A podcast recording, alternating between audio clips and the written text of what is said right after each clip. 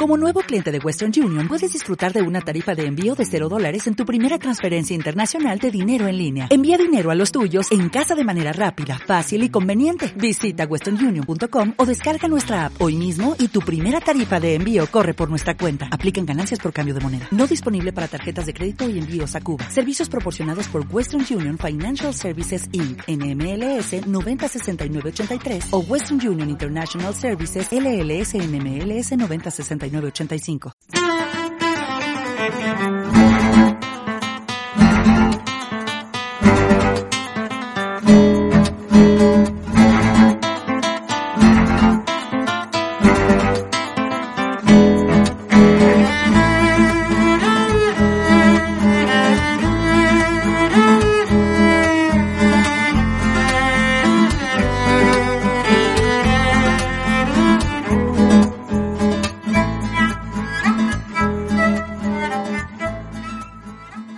¿Qué tal? Saludos, bienvenidos a un nuevo Tecnocincuentones. Ya saben, tecnología, internet, pensando sobre todo en aquellas personas que se quedaron, que crean que se quedaron eh, fuera del lugar. Nada más lejos de la realidad, podemos conseguir mejorar nuestra calidad de vida aprendiendo un poquito de tecnología y de internet. Hoy vamos a atender una petición del amigo David García desde Arcos de la Frontera. Quiere que hablemos de fotografía. Pues aquí estamos, bienvenidos.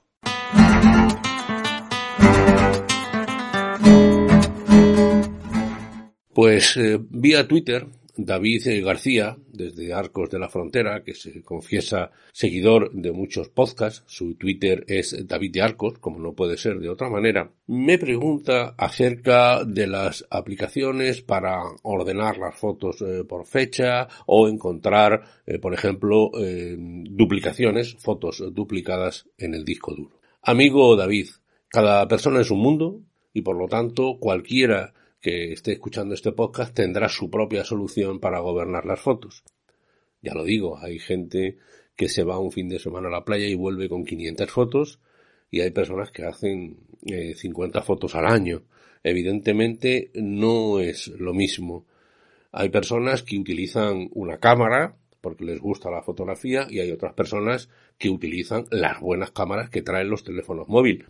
Eso también es una gran, es una gran diferencia. Por lo tanto, eh, David, yo lo que te puedo hablar es de mi experiencia, de cómo yo lo resuelvo.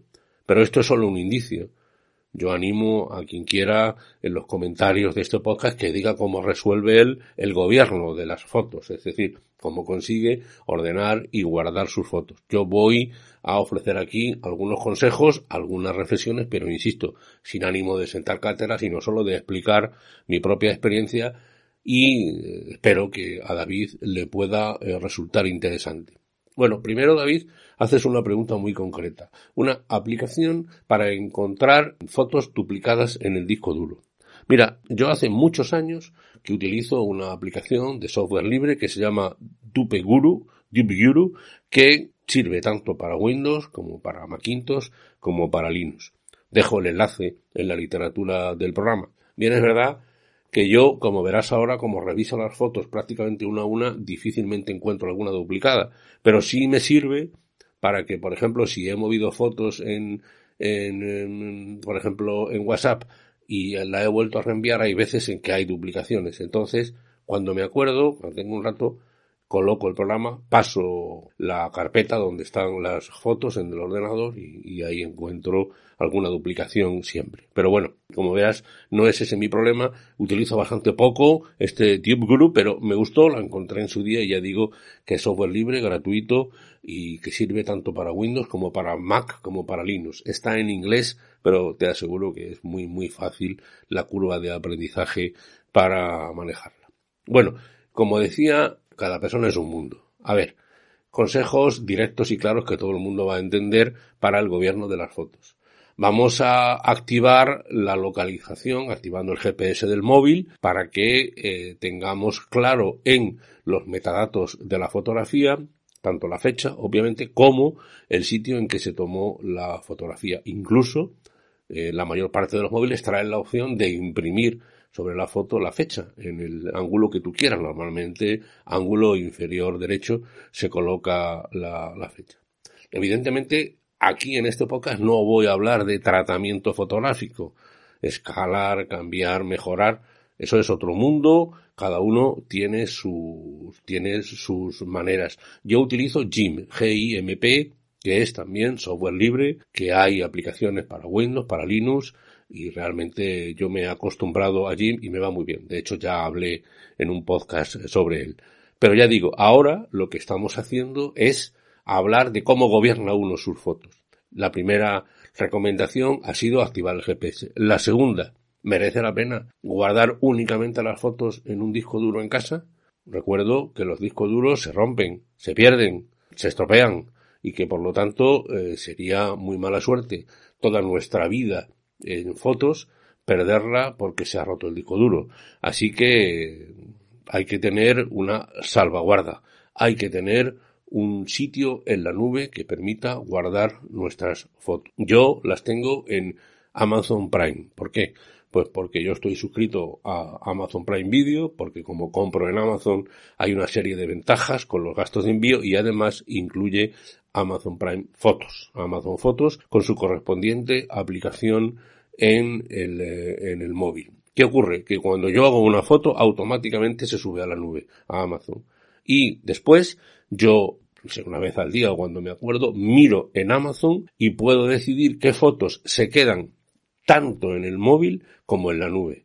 Puedo decidir que una foto se borre en la nube y se quede en el móvil, por lo que sea, etcétera. Y yo ahí miro todas las fotos que me han llegado en un día, incluido WhatsApp, por ejemplo. Y así tengo mis fotos en la nube. Las tengo en la nube y en el móvil. Y después, cuando me acuerdo, a la semana, al mes, depende, hombre, si es las vacaciones, antes, si no, pues las pocas fotos que yo hago en el día a día, pues eh, las bajo al ordenador, las coloco en una carpeta por meses y por años. Con lo cual, al final, yo tengo una copia local y una copia online, una copia en la nube, que me parece que es lo mejor. Yo insisto, Amazon Prime, porque tengo este servicio que pago no solo por las fotos, sino por el vídeo y por, y por el transporte de, artículos. Pero, por ejemplo, los usuarios de iPhone tienen iCloud, que tiene una parte gratuita y también una parte de pago, igual que Google. Cualquiera que tenga eh, una cuenta de Google tiene ya 15 gigas es poco, sí, pero por muy poco dinero. Por 20 euros al año, 20 euros al año hay ya 100 gigas. Con 100 gigas hay para mucho, ¿eh? Y por lo tanto, puede ser una buena idea, insisto, 20 euros al año, eh, tener 100 gigas en Google, con lo cual a través de Google Fotos ya exactamente igual, con el mismo procedimiento que yo estoy diciendo de Amazon Prime se lleva. Los dos son iguales y usted puede decidir qué fotos se suben, cómo se ordenan y eh, de vez en cuando echa un vistazo y borra o no, o las tiene todas como salvaguarda en la nube y después eh, en su ordenador guarda los que quiera. Insisto que cada uno es el es su mundo y cada uno se organiza, cada uno tenemos el cerebro articulado de una manera, ¿no? Los puedes ordenar por carpetas, por días, por meses, por fechas, por lugares, por acontecimientos, cada uno lo, lo hace. Eso sí, otro consejo, cuidado con el tamaño.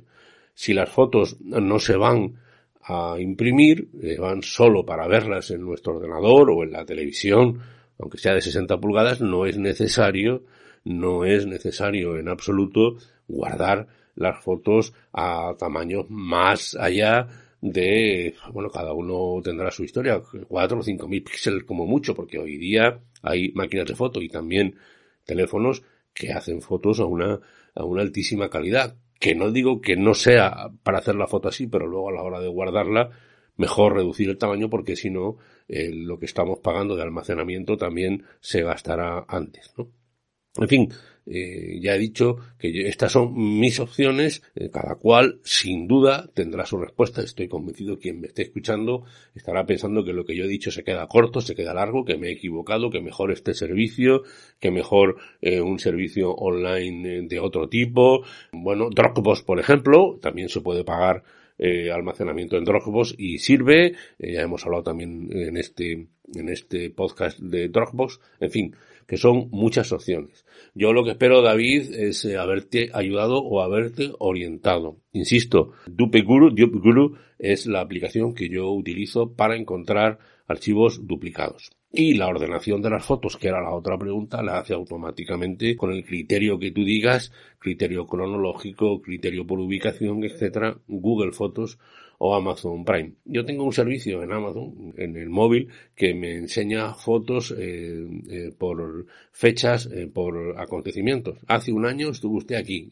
De repente pues recuerdas y, bromeas dónde estabas hace un año, etcétera. En fin, esta es, esto es lo que te puedo decir, David. Espero haberte ayudado, aunque insisto, ni soy un experto ni quiero serlo. Cada uno se organiza a su manera. Así que nada, ya me contarás la experiencia. Insisto, cualquiera que quiera aportar más conocimiento, más luz sobre el tema, pues agradecido en los comentarios, en Twitter, como crean conveniente. Gracias.